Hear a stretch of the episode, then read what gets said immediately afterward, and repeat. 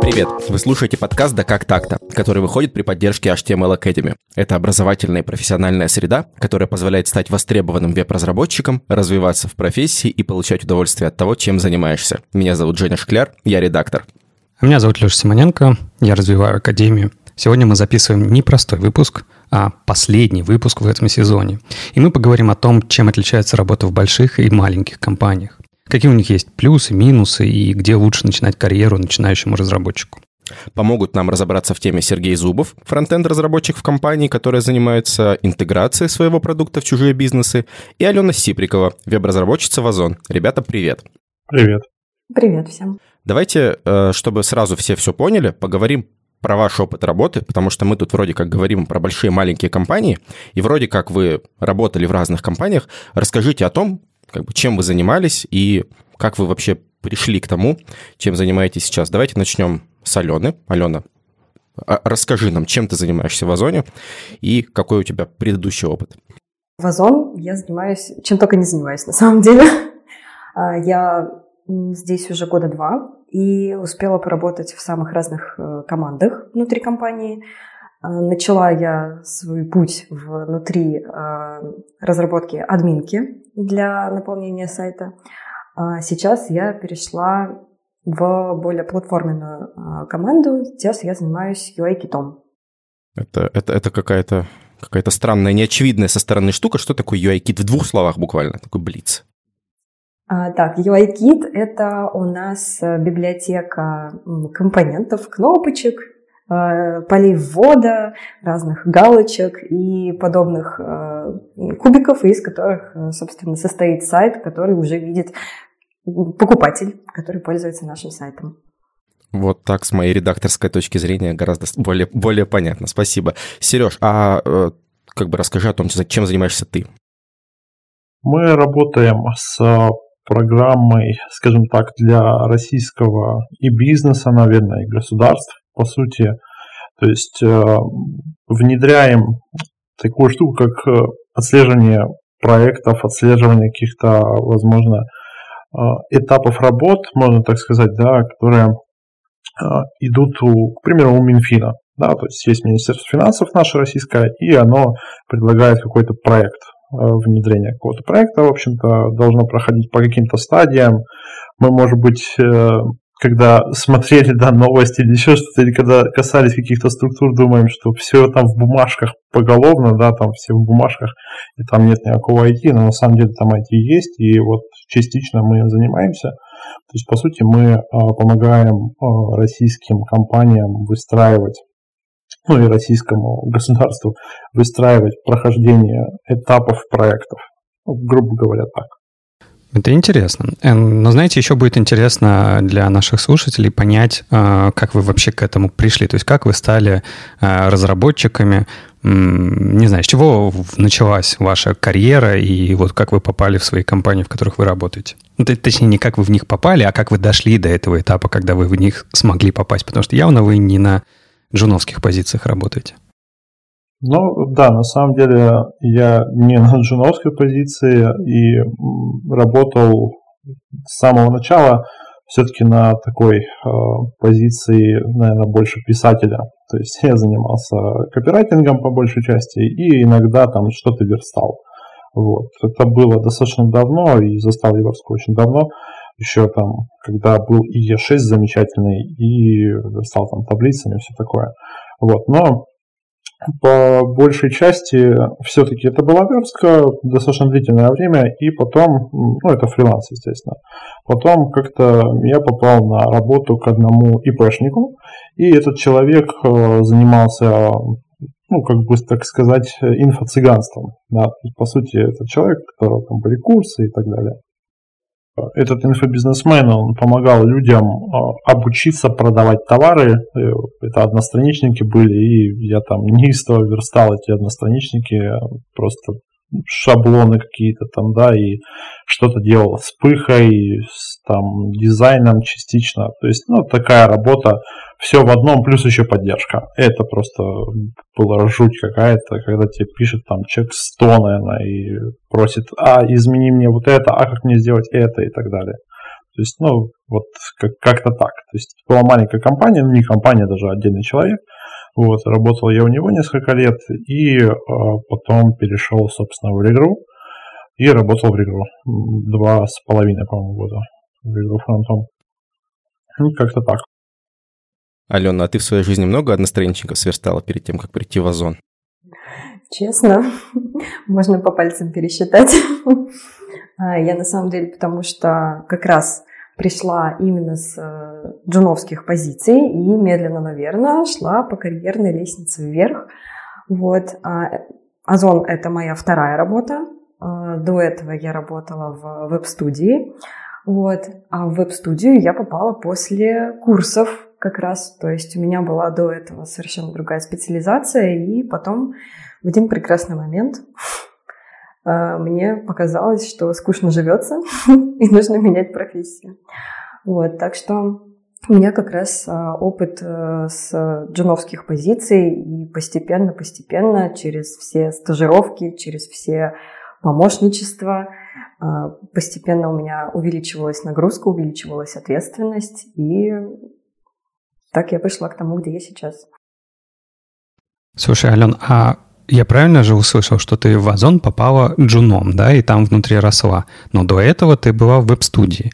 А в веб-студии ты была тоже разработчиком? Да, я тоже была разработчиком. А, и веб-студия мне как раз а, помогла набраться опыта именно ну, как уже в продакшене, да, то есть до этого у меня были только курсы, я что-то делала сама для себя, то есть это было похоже на хобби. А в веб-студию, когда я пришла, мне нужен был какой-то уже опыт, чтобы я поняла, вообще хочу я работать в этой сфере или не хочу. Я туда даже на таких началах и пришла на лето, сказала, вот можно я у вас летом поработаю и решу, хочу я идти дальше или не хочу. Но в самой веб-студии ты тоже была джуном. Мне вот просто вот этот момент интересно раскрыть. То есть ты э, в веб-студию пришла после курсов э, и была, работала там джуном, какое-то время работала, продолжала работать джуном, осталась джуном, э, ну, хоть и набралась опыта и пошла на эм, позицию джуна в Озон. Я правильно все да, понял? Да, да, все так, потому что, опять же, немножечко разное отношение к джунам в разных компаниях есть, да, и то, что я была в веб-студии джуном, это значило одно, но когда я перешла в компанию уже крупную, в... здесь совершенно по-другому все эти грейды считались, и я тоже осталась этим же самым джуном, потому что с тем багажом опыта, который был у меня после веб-студии, разумеется, здесь, ну, немножечко это все иначе рассматривалось, и мне нужно было еще больше опыта, чтобы перейти на следующую ступеньку.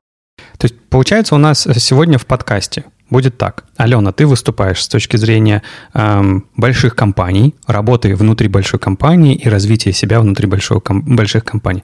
Сержа, а ты можешь говорить от лица эм, маленьких компаний, не знаю, возможно, инди-компаний, фриланса, что-то такого, да? То есть вот у нас такое противостояние будет. Ну, а, я даже не знаю, насколько сейчас та компания, в которой я работаю, крупная, и просто у нас достаточно все закрыто. Вот. Но да, у меня был опыт работы в студии, опять же, достаточно большой студии, но тем не менее студии. Вот. И да, наверное, больше я за студии маленькие буду говорить, да, и за то, что человек сам себе предоставлен и сам себе что-то делает а не когда там за тобой ревьюет код каждый день, там каждый merge request или pull request и так далее. Ну, я думаю, что мы сейчас о наболевшем поговорим, тем более, что и Алена работала в маленькой компании, и Сережа в большой, так что, кажется, дискуссия у нас сегодня намечается интересная. Давайте вот что обсудим. А, смотрите, я могу рассказать чуть-чуть о своем опыте в больших и маленьких компаниях для баланса, для вселенской справедливости. И а, когда, когда я работал в большой компании, тут есть всегда такая грань, потому что у тебя очень, а, очень обрезанные какие-то такие обязанности, очень узкий круг того, чем ты занимаешься, потому что всегда есть э, какая-то другая задача, которую ты мог бы делать, но, скорее всего, там уже есть человек, который ее делает вместо тебя. И в итоге вот с точки зрения редактора, там, с точки зрения автора, всегда есть кто-то, кто подстрахует, всегда есть кто-то, кто нарисует картинки, всегда есть там какой-то человек, который сверстает, э, подкорректирует, э, смонтирует видео и так далее. А, и Здесь, кажется, очень много есть плюсов, во-первых, в этом, потому что не нужно перенапрягаться. Но, с другой стороны, э, есть куча минусов. И вот, э, не знаю, давайте начнем с Алены. Вот, Ален, ты работаешь в Озон. А, это огромная компания, которую мы видим каждый день, просто везде, на улицах, вывески в интернете, баннеры, все вот это. Что ты думаешь? Подожди, подожди, том, подожди. Как... Вот прерву да. тебя, нагло прерву. Давай сначала разберемся с тобой, Давай. Женя. Озон. А, для тебя это компания, в которой ты книжки покупаешь или что? По-моему, Озон это большая IT-компания, в которой очень много разработчиков. Ну, со стороны. Я не знаю, как на самом деле. Вдруг там, вдруг там все нейросети не, не, делают. Не, да, давай не так. Куда ты вглубь ушел в, в саму компанию? Для, для тебя, как для обычного пользователя, ты же не думаешь о том, там, я не знаю, вот ты пользуешься, не знаю, в какой-нибудь магазин ходишь, не знаю, куда, куда-нибудь. Ты же не думаешь, э, кто у них там в, в офисе сидит и разрабатывает это все. Ты же просто пользуешься компанией. Так вот, Озон для тебя компания, это про что? Это про пункты выдачи товаров Э, которые я заказываю в интернете. Давайте, давайте, давайте вот так говорить. Знаешь, я просто для себя поймал мысль недавно, что э, я с Озоном знаком очень давно, я там всегда покупал раньше книжки, и это отличный книжный магазин, но в тот момент, когда они стали э, продавать не только книжки, я перестал там покупать книжки. То есть вот для меня это недавно было открытие. Я такой, я покупаю книжки все так же, но я этого не делаю больше на Озоне. То есть я там покупаю другие товары, но книжки я уже не покупаю, и это так странно. Это, это была рубрика «Прожарка озона» э, с Лешей, с Лешей Симоненко и Женей Шкляром. Ну, э, ладно, хорошо, но к вопросу-то вернемся. Вот, э, Ален, как, как тебе? Какие, какие плюсы, какие минусы? Вокруг, вокруг махина, вокруг куча людей. Как, как жить-то с этим всем? А можно еще раз вопрос? Я просто пропустила, пока мы про книжки говорили. Да, да, конечно. В большой, в большой компании э, у тебя очень ограниченный круг обязанностей, как правило. То есть довольно, довольно сложно сделать шаг влево, шаг вправо. Э, есть в этом плюсы, есть ли в этом минусы? Что ты думаешь на этот счет? А, я думаю, что это смотря с какой стороны посмотреть. То есть я не смотрела на это со стороны каких-то ограничений. Наоборот, у меня есть э, действительно четкие и понятные э, задачи. У меня есть э, своя там какая-то цель. Э, я четко понимаю, ради чего, для чего я работаю, что я делаю, за что, ну, собственно, я отвечаю.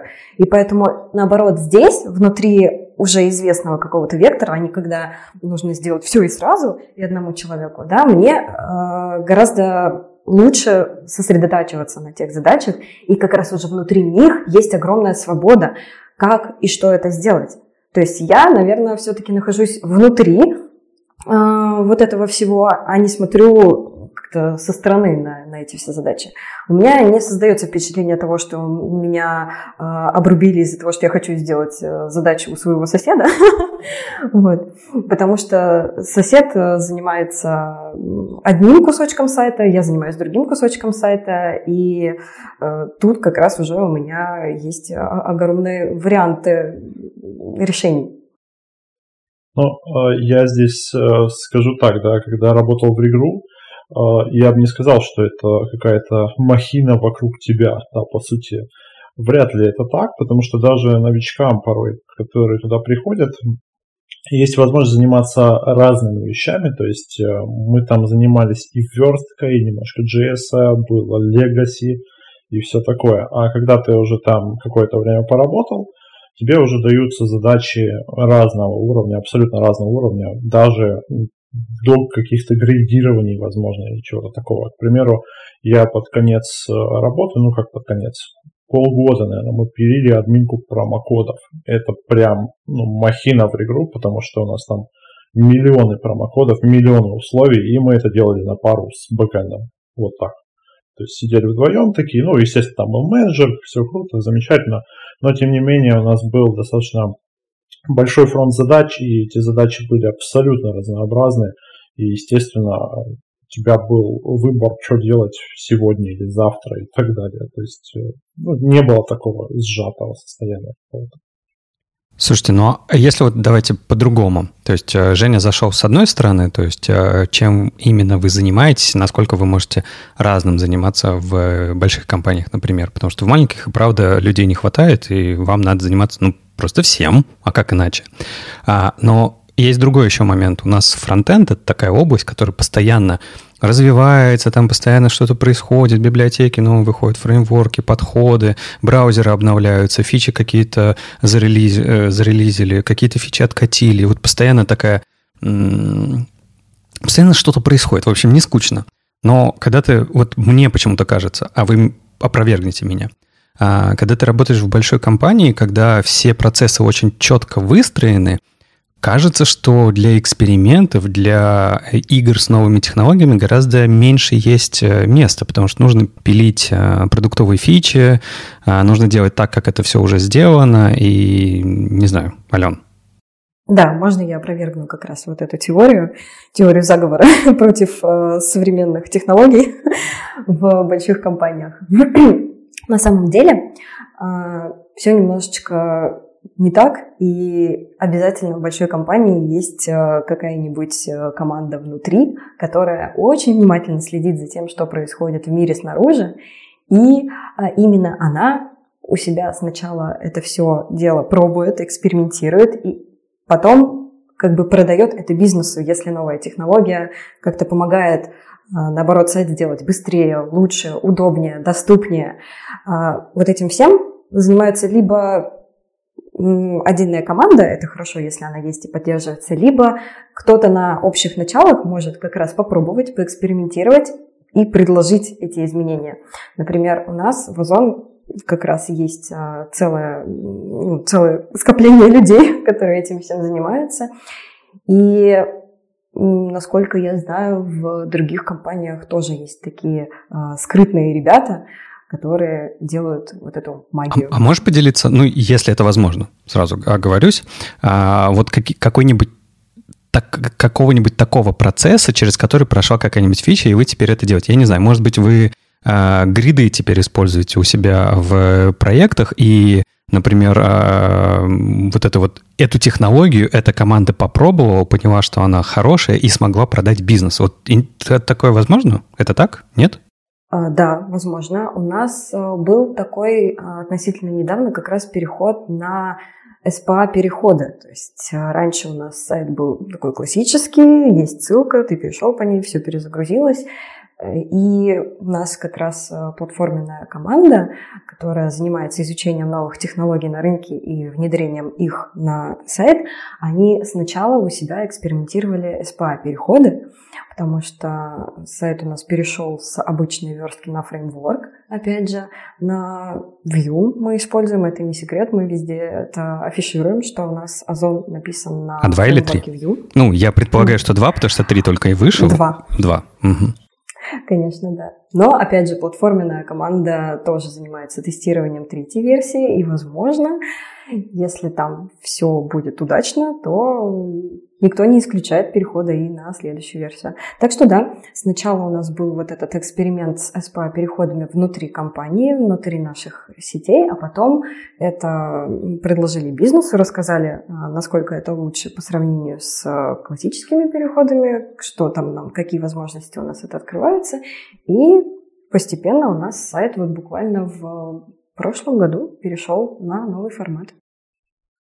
Вот это и проблема, что кто-то там, где-то там, как-то там что-то анализирует и продает это бизнесу. Это, ну, не прикольно, когда ты прямо здесь и сейчас можешь в маленькой компании сесть, пощупать и сделать, и потом сказать, чуваки, я тут научился на выходных что-то вот такое вот произвел, скажем так, да, на новой технологии. И давайте мы теперь будем делать так. Я так э, в одной студии, хоть она достаточно старая студия и достаточно крупная, но тем не менее я как-то сел в выходные и запилил им линтеры, чтобы код отслеживался, проверялся и так далее. И теперь э, у них там был аутсорс еще. А, по сути, для них это стало помощью в том, что аутсорс меньше приходится проверять, потому что код аутсорса ну, такой средней паршивости, если честно, там много проблем бывает, ну и, соответственно, да, когда там тебе присылает какой-то совсем-совсем там даже, наверное, не джун, а стажировщик фактически. Тот, кто там пилит совсем не очень хороший код, э, и у тебя все это автоматически проверяется, это просто прекрасно. И когда ты это просто сделал за выходные, потому что тебе это было интересно, по-моему, это круто. Ты сел, пощупал, тебе это нравится, и ты с удовольствием Да, это принес в компанию, даже не надо это продавать. Все и так понимают, что все хорошо, все круто. Так вот, я как раз хотела дополнить э, Сережу про инициативы. В больших компаниях инициативы начинаются точно так же. Приходит кто-то и говорит, я тут попробовал на выходных классную штуку, ребята, давайте потестируем у нас. И это берет просто команда отдельно. Ну, ты можешь тоже внести свой вклад э, туда, сам свои начальные какие-то идеи вбросить в виде реквестов или даже просто присоединиться к команде на время, чтобы поэкспериментировать. Все, и дальше просто здесь разница с маленькими компаниями, как мне кажется, в масштабе ответственности. Одно дело, когда это у тебя а, небольшой сайт с небольшим количеством пользователей, и если там что-то даже сломается на полдня или даже на день, э, я думаю, бизнес много не потеряет а, своих а, вложений. Другое дело, когда у тебя многомиллионная э, аудитория, и даже если что-то там, галочка сместиться куда-то э, в сторону на час, это уже большая паника для всех. И, ну, собственно, поэтому выделяется отдельная команда, и сначала это все дело тестируется внутри, а не сразу вываливается на всех на широкую душу. Ну, а по поводу, да, то, что ты говоришь, э, возможность внедрить каким-то pull реквестом. Не знаю, далеко не у всех, походу, так это у вас Озон может быть такой супер уникальный.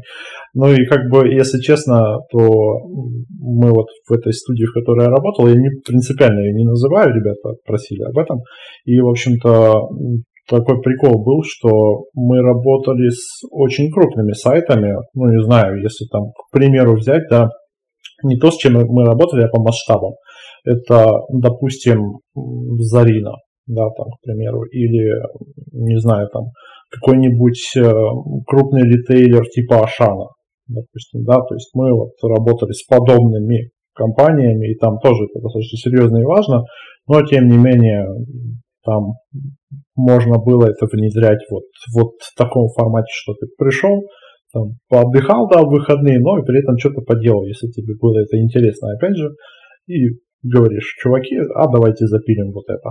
И давайте теперь делать вот так. Всегда. И на всех проектах еще добавил. Вообще классно. И ты обсудил это буквально с несколькими людьми, потому что там у нас фронтов было всего ничего. Ты это созвонился на полчасика, пообщался со всеми, и все, окей, мы все делаем. А не так, что большая неповоротливая махина думает о том, а внедрять ли нам это или нет, а сколько это нам будет стоить, чтобы всех научить этому. Не надо. Зачем? Я записал, не знаю, скринкаст, просто закинул это на наших четырех разработчиков. Все, пожалуйста, все все умеют. Накал чувствуется. Это потрясающе просто. Ну, короче, я, я понял, я понял. Я ничего не понимаю в разработке, но я сейчас понял. Есть или тайные секретные подразделения агентов 007, которые, которые где-то в недрах компании сидят в закрытой комнате в своем зонтичном проекте и решают, переходить ли им на React 5 какой-нибудь с фликсбоксовыми таблицами, неважно. А, а есть еще другие ребята, которые сидят на выходных, придумывают какую-нибудь штуку и потом ее неожиданно внедряют решают. Но это, это кажется, все крайности. А вот если вернуться к тому, что ну, разработчики обычно решают задачи, да, то есть приходит какой-то менеджер, ставит задачи, и вот в, в, в этом смысле э, как отличается постановка задач, как отличаются сами задачи в больших и маленьких компаниях? Ну, давайте я тогда начну, в принципе. А, есть сложности в небольших компаниях в том смысле, что у тебя может быть Э, дико длинный рабочий день, к примеру. Ну, потому что у тебя либо непосредственно начальник один, вот как я работал с самого начала, и он говорит, ну, как в частности мне, да, говорил, Серега, у нас завтра запуск, нужно срочно сверстать одностраничник на 40 экранов. О, Господи, и все, и ты идешь его и фигачишь просто по полной программе до 4 часов утра. Вот. А еще потом завтра ты видишь, что ты там что-то сделал не так, и у человека там просто были подключены смс-уведомления, и, в общем, короче, так случилось, что ты там написал неправильно цикл на PHP, и это слило человеку в трубу 40 тысяч просто, потому что цикл зациклился, и все. Вот. Ну, вот так бывает в маленьких компаниях. Собственно, это на самом деле не круто, потому что ты можешь немного выгореть, переработать или что-то еще, но зато ты можешь прокачаться во многом разном и интересном. Ты понимаешь, как ставить задачи, ты понимаешь, как эм, делать какие-то вещи, которые ты, может быть, даже никогда бы не попробовал в большой компании в принципе, потому что у тебя вот есть там, не знаю, верстка UI-кита, да, как он у тебя. Ты делаешь UI-кит замечательно, хорошо, ты его делаешь там ближайшие, ого, сколько времени. А я там сижу и делаю сегодня вот этот лендинг, на нем там нужно использовать PHP, нужно использовать базу данных, нужно использовать что-то еще. Это мне нужно немножко изучить, чтобы в этом разобраться, нужен денек другой.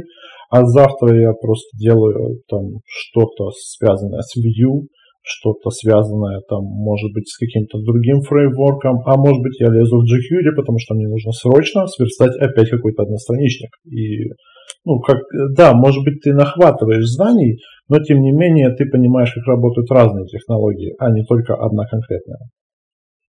Да, я помню, я соглашусь с тем, что в маленьких компаниях, когда я тоже в студии работала, там наваливались э, задачи, которые нужны вчера, причем они не выглядят так, что поправить э, кнопку или сделать, поменять э, порядок слоев, чтобы там кнопка не пряталась где-нибудь за баннером.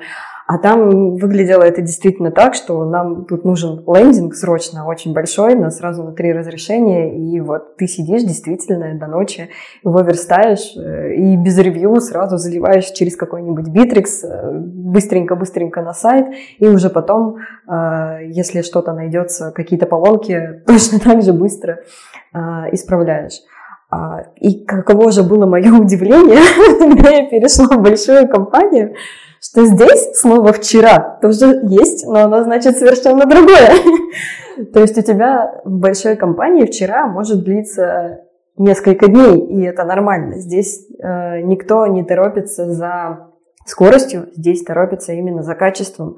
Пусть ты будешь э, делать какую-то задачу не э, день, как, допустим, от тебя требовалось, а два, но ты ее сделаешь, и ты ее сделаешь максимально э, грамотно и без э, вот этих вот последующих постоянных исправлений на скорую руку и залатываний на ходу.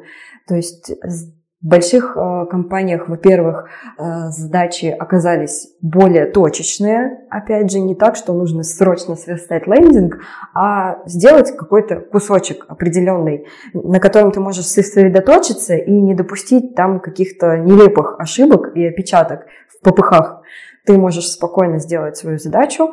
Если ты не успел ее в текущий рабочий день, над тобой не сидит э, рядом э, на соседнем стуле начальник и не говорит, ты что, как тебе совесть не позволяет уйти домой, нет, сиди до 4 утра верстай.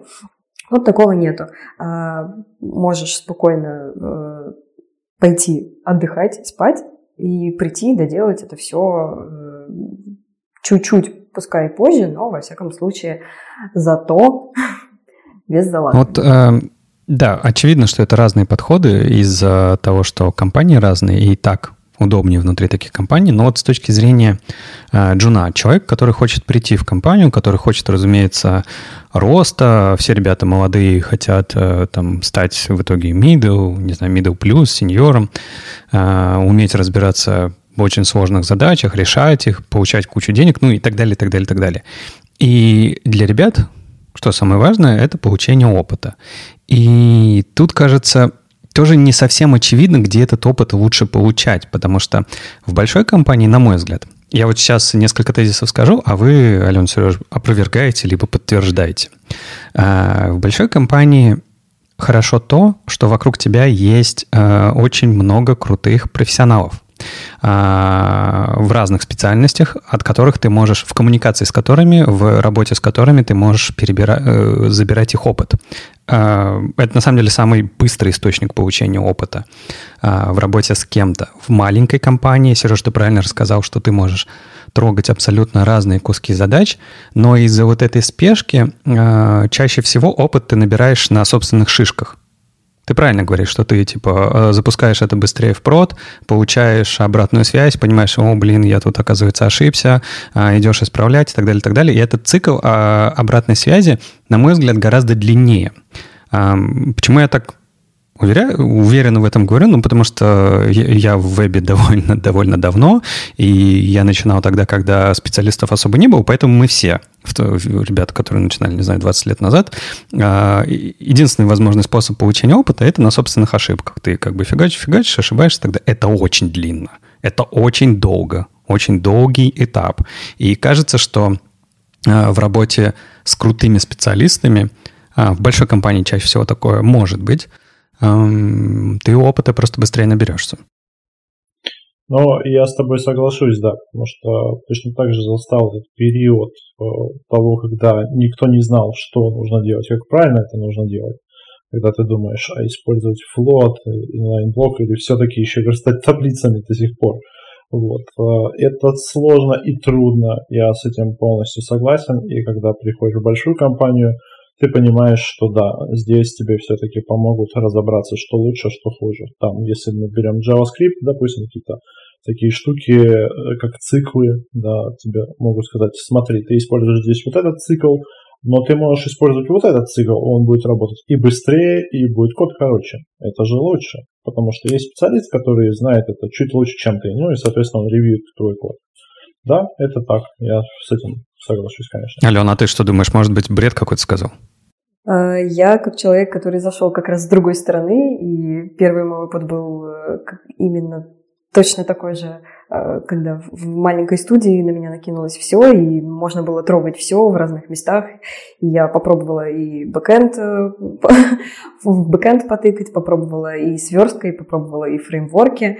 Вот, и не было там никакого действительно ревью как такового, ты как сделал, так впрод и залил. Мне, мне понравился э, этот опыт, хотя действительно не хватало какого-то менторства и наставничества. Возможно, поэтому я и пошла в крупную компанию. Мне было просто интересно, а каково там? А как там, с другой стороны, когда есть люди, которые знают, как лучше, и могут подсказать не просто на Stack Overflow какие-то комментарии, а действительно люди живые, с которыми можно посоветоваться, спросить, как лучше, поспорить, почему именно так лучше или, или иначе. Когда ты э, еще тоже в начале пути постоянно читаешь разные статьи обо всем новом, и хочется тоже все попробовать. В, маленькой компании не с кем это обсудить, потому что ты там один на один э, с бэкэндом. вот. А в большой компании ты можешь это обсудить, ты можешь э, это попробовать, тебе подскажут, как лучше. И если есть возможность попасть на ту же стажировку сразу в большую компанию, ну, скорее всего, да. Скорее всего, я, я голосую за. что если есть возможность, то лучше пойти туда. У меня в этом смысле есть отличная история как раз про, про разработку в очень маленькой компании из одного человека. А, э, эта история, собственно, обо мне. И я последние 16 лет пытаюсь сделать футбольный симулятор, а, потому, потому что когда-то очень давно в детстве на одном диске я увидел футбольный симулятор текстовый, и мне захотелось сделать свой.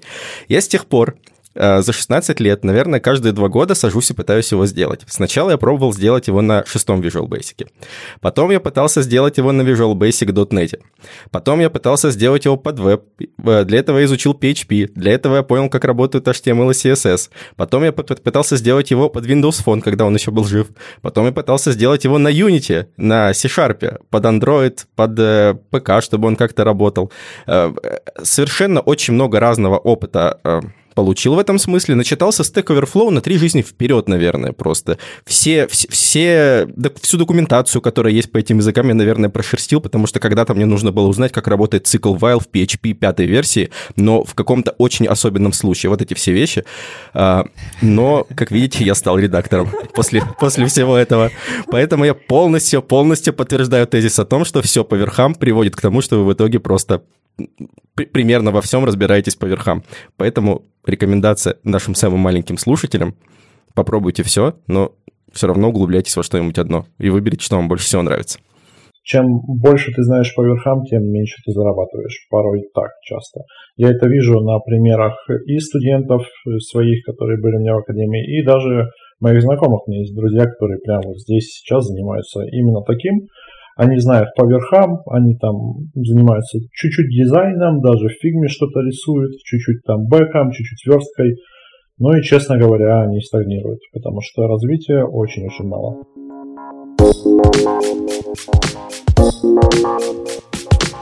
Слушайте, Ален, Сережа, а вот э, такой вопрос.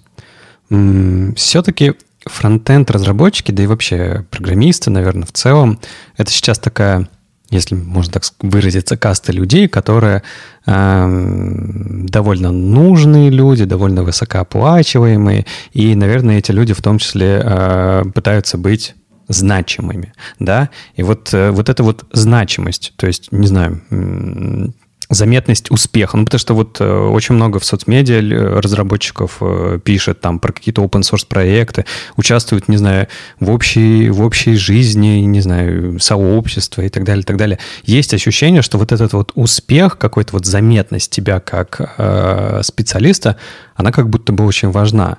Uh, ну, во-первых, так ли это? А во-вторых, нет ли ощущения, что в большой компании этой заметности как раз-таки сложнее добиться? Или нет такого? Так, сегодня идут набросы на большие компании, я поняла. Заниматься, значит, дают только одним кусочком, заметности не видать, новых технологий нету, я сегодня буду все опровергать.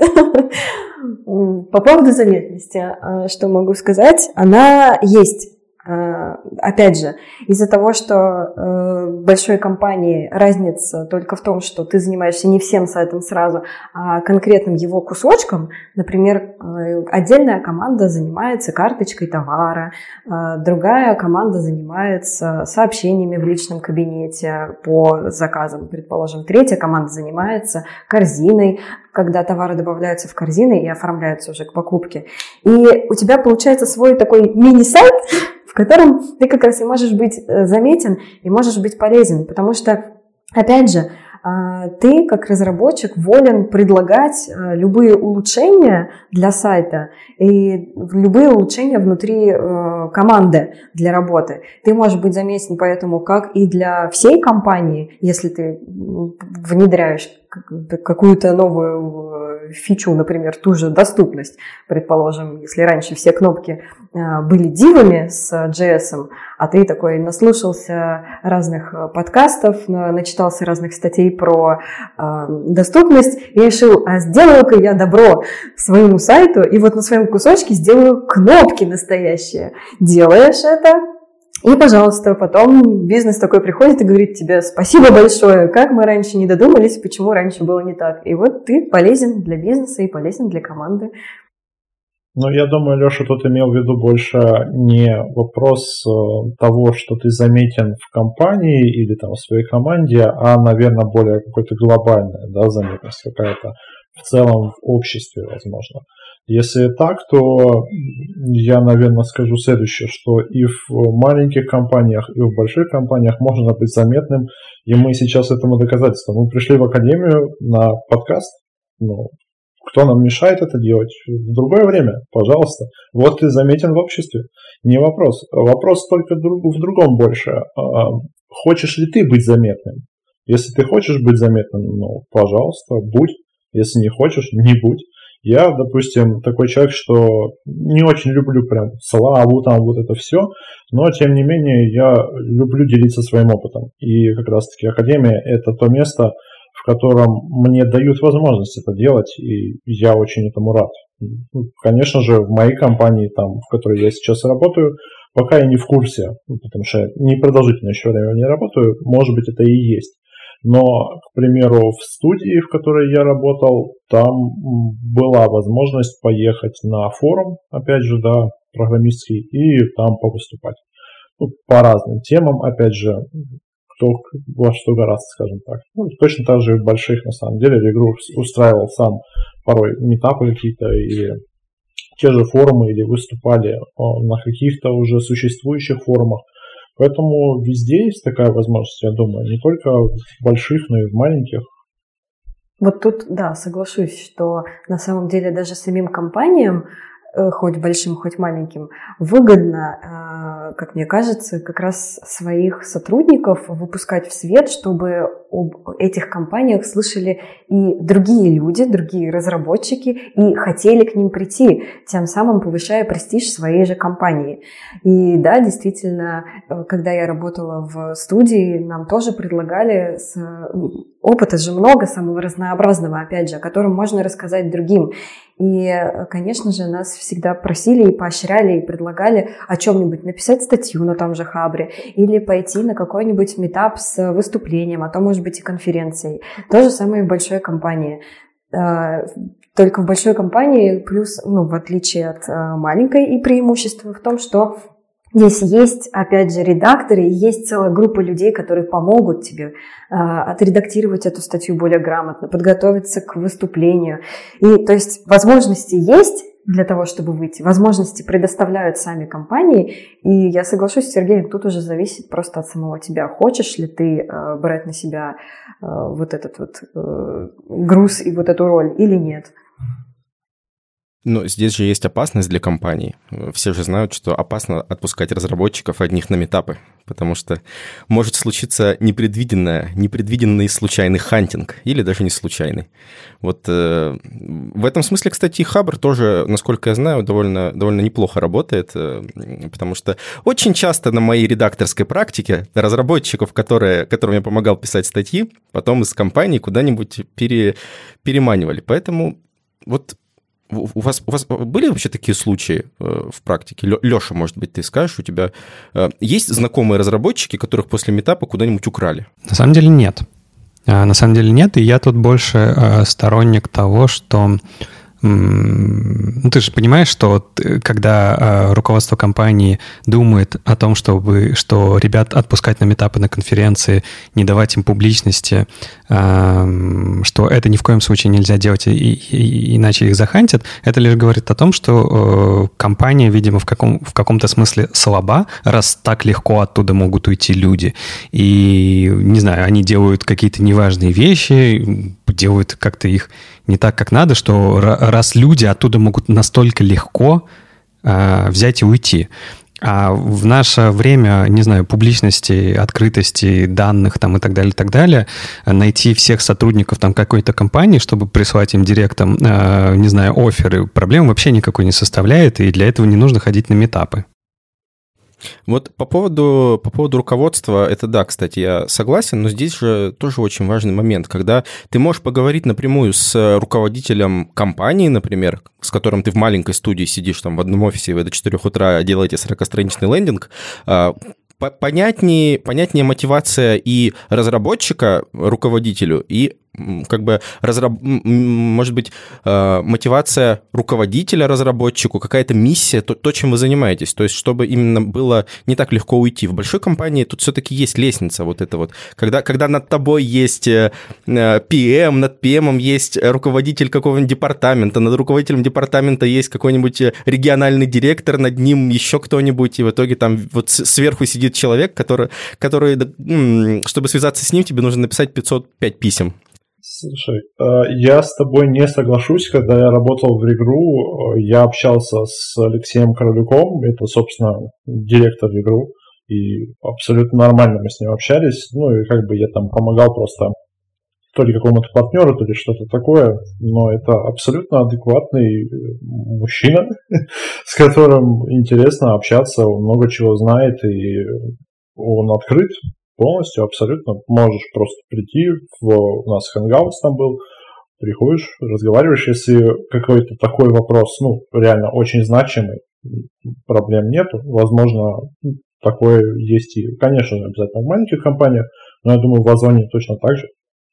А, я хочу сказать со стороны э, больших компаний, что на самом деле а, как я заметила, IT-направленные а, компании, которые ну, очень внимательно относятся к IT-отделу и как-то его развивают, как раз всеми возможными способами стараются вот этот слоеный пирог а, немножечко более плоским сделать, и внедряются разные практики для того, чтобы вот эту вот многоуровневость не ощущать настолько остро, как это было бы в какой-нибудь государственной компании в том же университете.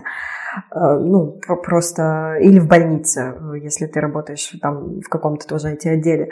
Например, есть интересные практики, как случайный кофе, да, э, где бот выбирает в рабочем чате э, нескольких людей, несколько пар людей, которые независимо от того, курьер это или директор компании, могут встретиться в течение дня, попить кофе, пообщаться там полчаса-час.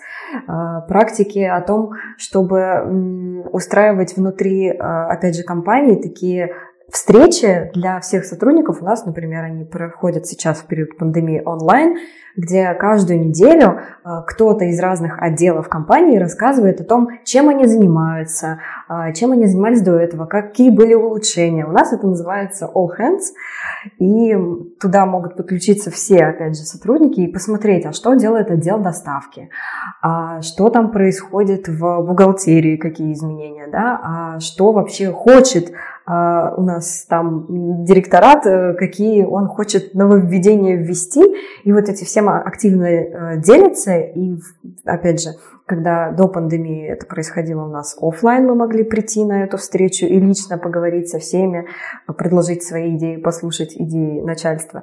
И сейчас в период пандемии это происходит через э, комментарии. Ну, то есть IT-направленные компании наоборот, всеми способами стараются избегать вот эту вот прослойку и э, быть ближе ко всем. И мне вот это нравится. Ну, э, раз уж мы заговорили про вот эти все слои, про очень много отделов, а, а что, что, что, вот как по этим лесенкам, как по этим ступенькам вообще-то пробираться? Потому что в большой компании их много. А, это, знаете, как а, программа эм, «Умники и умницы». Там можно, можно, выбрать, э, можно выбрать дорожку, и там красная короткая, там зеленая самая длинная. И вот получается, что как бы есть веб-студия, где очень мало карьерных ступенек, есть большая компания, в которой много э, карьерных ступенек. Вот как по ним, как, как по ним двигаться? Есть проблемы с этим вообще? А, насколько я помню, в веб-студии не было каких-то определенных карьерных ступенек, там было нечто, как ты договоришься с начальником. Карьерная ступенька там измерялась в валютном эквиваленте, и ты мог просто проработать определенный период времени, понять, что инфляция там сожрала какую-то кусочек твоей зарплаты, подойти к начальству и сказать «хочу больше».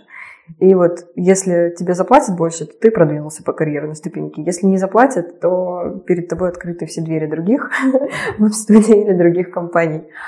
А внутри крупной компании, да, есть четко ограниченные сферы, где ты точно знаешь, что если ты умеешь это, это, это, то ты находишься на ступеньке там стажера. Если ты умеешь уже чуть больше, ты находишься на ступеньке джина, и раз в полгода или, может быть, где-то там э, раз в год, может быть, даже раз в три месяца проходит такой этап э, проверки, сверки тебя с тем, соответствуешь ли ты новому уровню знаний. И если соответствуешь, то ты переходишь на следующую ступеньку. Если нет, то продолжаешь э, прокачиваться дальше.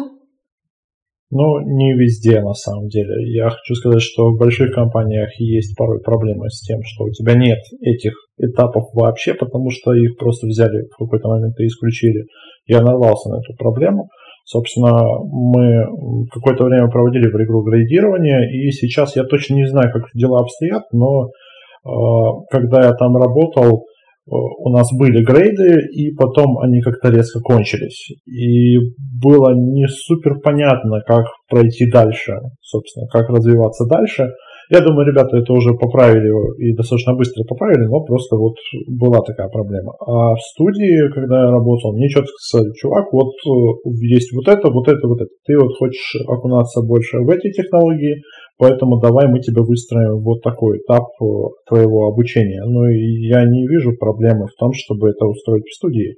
Если ты приходишь э, в маленькую компанию, и ты там джун, допустим, да, ты можешь спросить, ребята, а как мне развиваться? Что мне делать, чтобы стать лучше?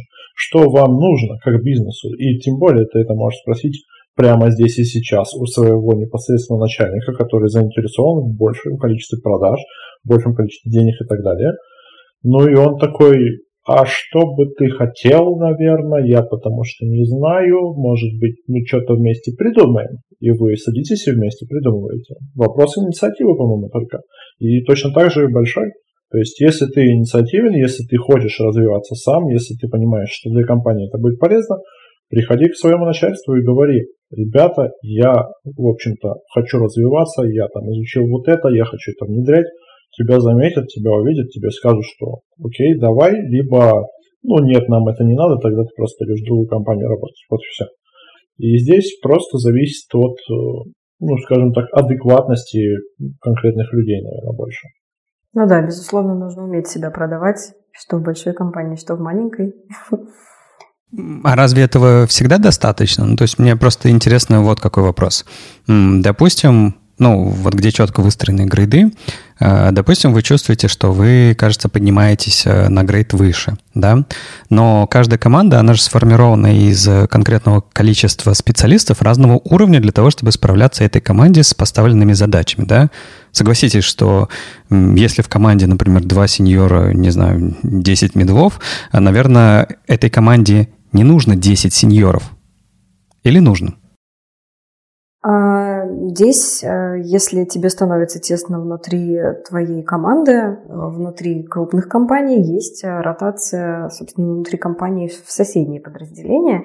И если ты понимаешь, что ты перерастаешь свою команду из сеньора уже в лиды, то ты можешь, опять же, как-то это объявить, с кем-то поговорить из своих коллег и, скорее всего, либо команда действительно разрастается, и тебе могут э, выделить какой-то отдельный кусочек, соответственно, перевести тебя на лида, может быть, не в своей команде, а в соседней. То есть получается, что ну, в любом случае мы возвращаемся к э, моему чуть ли не самому первому вопросу о том, что в маленькой компании тебе проще взять на себя больше обязанностей и за счет этого как-то э, развивать э, свои навыки, развивать свой карьерный путь. Понятно, что там могут быть моменты, связанные с э, договорился или не договорился о большей зарплате. Понятно, что могут быть моменты, связанные с тем, что нет какого-то градирования, но в целом, да, проще, проще на себя принимать больше вот этого всего, если у тебя есть силы. Однозначно, конечно, но этих сил может в какой-то момент не стать, потому что ты на себя слишком много принял. Но тогда, тогда люди обычно выгорают, да, и, да, и да. становится, становится не очень хорошо. А, ну ладно, это с точки зрения задач, с точки зрения там, работы, программирования, всех вот этих вещей. А если говорить про коллектив, если говорить про э, невероятные тимбилдинги, дружескую атмосферу и вот, вот этот мир, мир дружбу, жвачку, которую мы затрагивали до этого, э, где, где веселее, где проще, где, где живется и дышится лучше, в большой или в маленькой компании? Ален, что ты думаешь? А, что я думаю? Что я думаю? Весело и там, и там. А, опять же, я просто, скорее всего, воспринимаю большую компанию не, не, не как какой-то большой механизм, а вот именно свою команду, как маленькую подкомпанию внутри большой компании. И мне так живется хорошо и весело, и у нас тоже. А, чаще всего, конечно, да, в больших компаниях вы больше времени проводите именно со своей командой, а не со всеми вместе целиком. А, опять же, у нас в IT-отделе более полутора тысяч а, человек. Это и бэкэнд, и фронтенд, и э, автоматиз... ну, автотестеры, и подобные ребята, аналитики. И, конечно, со всеми ними просто весело погулять э, по парку и поиграть в э, разные игры не, не получится. И ты чаще всего отдыхаешь со своей командой которая может состоять от 3 до 15 человек. И в больших компаниях чаще всего все уже собираются, конечно же, на каких-то общих корпоративов, например, день рождения компании или, может быть, новогодний корпоратив. Вот. А в маленьких э, студиях, когда я была, все было то же самое, только, более, только другой масштаб. Но я скажу так, э, в своей жизни я поработал хоть и в небольших вот этих конторах, и у разных людей, но я обожаю игру. Я обожаю свою команду, и прям вот недавно я созванивался с одним из бэкэндеров. Ну, чуть ли не слезы на глазах, честно говоря. У нас просто такая компания. Наверное, она просто семейная. И как бы это странно ни звучало, и может быть пафосно там, или еще что-то, но игру это действительно семья. И я обожаю этих ребят, серьезно. У меня прям... Я уходил оттуда, и у меня кошки скреблись прям по полной. Но я понимал, что есть куда дальше расти, и я хочу расти еще больше, еще быстрее. Поэтому я оттуда ухожу. Вот. Но тем не менее, зависит очень сильно от конкретных людей, наверное, больше. Слушайте, ну вот мы с вами уже час где-то э, проговариваем тему больших и маленьких компаний. Давайте, наверное, немножко подытожим, попробуем для, э, вот, э, для ребят, которые нас будут слушать, которые, возможно, только сейчас э, пытаются выбрать, куда им расти, как именно им расти. Возможно, они прямо сейчас учатся и будут думать о том, куда же им пойти. В большую компанию, в маленькую компанию. Очевидно, что плюсы и минусы есть и там, и там, и хорошо и там, и там. А, но вот на ваш взгляд, как бы вы, вот если бы сами сейчас прямо начинали, какой бы вы для себя путь выбрали? То есть куда в начале лучше всего пойти Джуну? Я бы, безусловно, выбрала стажировку. В большой компании? Да, все-таки я э, работаю в большой компании, все больше влюбляюсь в эту махину, и, опять же, я обожаю тоже свою команду. И мне больше нравится вот эта вот структурированность всего. А, вот этот порядок и четкая организованность. Мне это близко, и я, безусловно, э, если бы начала заново этот путь с нуля, я бы пробилась в не в веб-студию для опыта, а я бы пробилась в какую-то крупную компанию на стажировку. Ну, я скажу так, если вы немножко отпетый человек, который готов скачать на лошадь и скакать по прериям всяких разных лендингов, то стоит, конечно же, идти в маленькую компанию, потому что у вас будет много всякого разного того, что вы даже не ожидаете. И как бы это странно, может быть, не звучало, но на своих ошибках учиться порой даже интереснее, потому что ты видишь катастрофичные последствия этого. То есть, э, когда ты в большой компании, за тебя эту ошибку исправили, ты не знаешь, сколько она может стоить. И если ты сделал эту ошибку даже в небольшой компании или совсем в маленькой, когда у тебя там буквально ты и еще там четыре человека вместе с руководителем, и ты что-то такое сделал, ты понимаешь, насколько большая на тебе ответственность. И здесь э, нельзя сказать, что это плохо, нельзя сказать, что это хорошо. Это просто кому что. Вот реально, кому что. Хочешь скакать по этим прериям, вперед, пожалуйста. Если ты активный, то welcome, как говорится. Не хочешь, хочешь стабильности, наверное, большей такой защищенности с какой-то стороны, может быть, какого-то предсказуемого даже порой роста и предсказуемых технологий, возможно, где-то еще как-то так, то да, большая компания, конечно, такой выбор. Ребят, спасибо огромное, что пришли. Это был последний, седьмой выпуск первого сезона. Мы сделаем небольшой перерыв. Всем надо, нам надо немножко выдохнуть, а, подышать, подумать о своем поведении, мне особенно. А, и чтобы собраться с мыслями, немного отдохнем, наверное, и вернемся с новыми темами и новыми гостями. Обязательно подпишитесь на наш подкаст «Да как так-то», чтобы не пропустить второй сезон. А я в честь окончания первого сезона вспомнил детскую песенку – под грустное мычание, под бодрое рычание, под дружеское ржание рождается сейчас большой подкаст для маленькой, для маленькой такой компании и даже для большой компании хороший такой подкаст. Спасибо, что послушали этот выпуск. В описании, как всегда, найдете ссылку на наш чат в Телеграме. Слева или справа, или сверху, или снизу найдете предыдущие выпуски, если вы их не слышали или если уже соскучились по нашим юным и не очень смешным голосам. Приходите в наш чат, чтобы обсудить подкаст, оставить отзывы. Это были Женя Шкляр, Леша Симоненко, HTML Academy, наши дорогие прекрасные гости. До скорого. Пока. Пока. Пока.